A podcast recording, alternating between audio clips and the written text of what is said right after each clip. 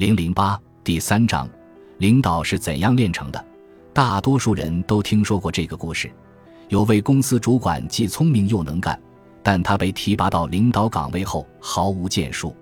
还有一个故事是这样的：有一个人的智力和才干虽然不拔尖，但还算不错，被提拔后平步青云。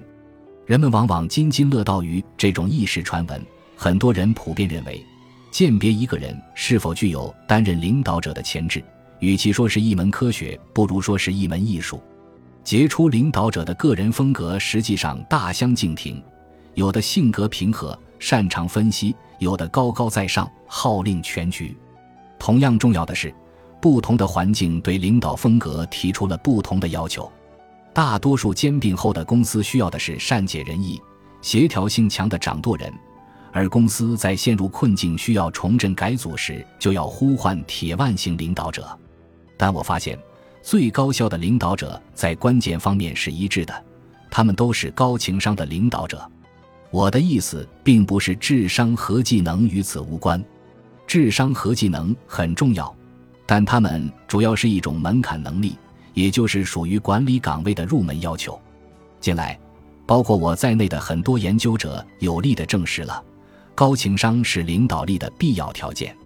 如果缺乏情商，一个人即使受到全世界最好的训练，思维敏锐、分析力强、创意层出不穷，也无法成为伟大的领导者。我与同事重点研究了情商对工作的作用，特别是领导者的情商与其高效表现之间的关系，还考察了情商在工作中的体现。如何判断一个人是否具有高情商？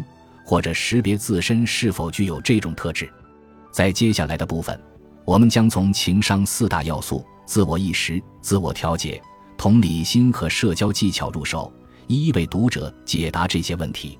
大多数大公司现在都会聘请专业的心理学家设计所谓的竞争力模型，用以识别、培训和提拔未来的领导者。心理学家同时还为较低级别的岗位设计了相关模型。在情商三中，我对一百八十八家公司的竞争力模型进行了分析。这些公司大部分是大公司或跨国公司，也有政府机构。我的目的是探究在这些机构内部促成出色表现的个人能力因素有哪些及其影响程度。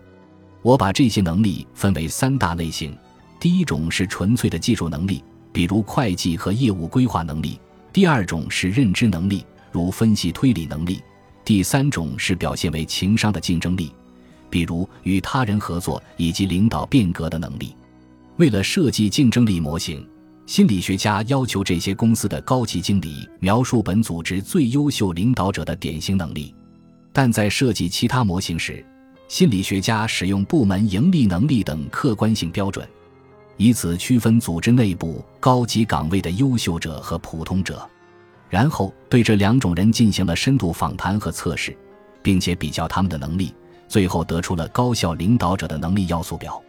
这些清单由七至十五个不等的项目组成，包含了主动性、战略眼光等能力要素。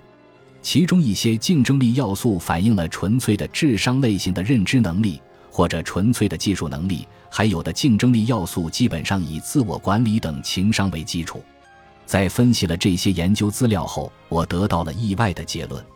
可以肯定的是，智力是卓越表现的一种驱动因素，全局思维以及长远眼光等认知技能尤为重要。但是我根据优异表现的能力要素表计算了技能及智商与情商的比例，发现不管是哪个级别的职位，情商的重要性是其他因素的两倍。而且我还发现，在公司最高级的职位。情商的作用越发重要，而技能差异的重要性几乎可以忽略。换而言之，优秀表现者的职位越高，情商对其效能的影响因素就越大。我比较了高级管理职位的优秀者和普通者之间的能力要素，优秀者有将近百分之九十的竞争力要素可以归结为情商因素，而不是纯粹的认知能力。其他研究者也证实了高情商不仅是优秀领导者的标签，而且还与超群的能力表现存在关联。戴维·麦克莱兰以研究人类和组织行为著称，他的研究发现提供了一个很好的例证。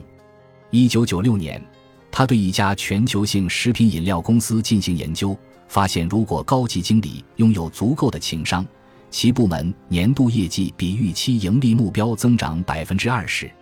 与此同时，情商不够高的部门领导者，其部门业绩比预期目标减少百分之二十。有意思的是，麦克莱兰的发现不仅适用于该公司的美国分部，还适用于亚洲和欧洲分部。简而言之，研究数据有力证明了公司的成功与公司领导者的情商存在关联。同样重要的是，研究还证明了只要方法恰当，人们可以提高自己的情商。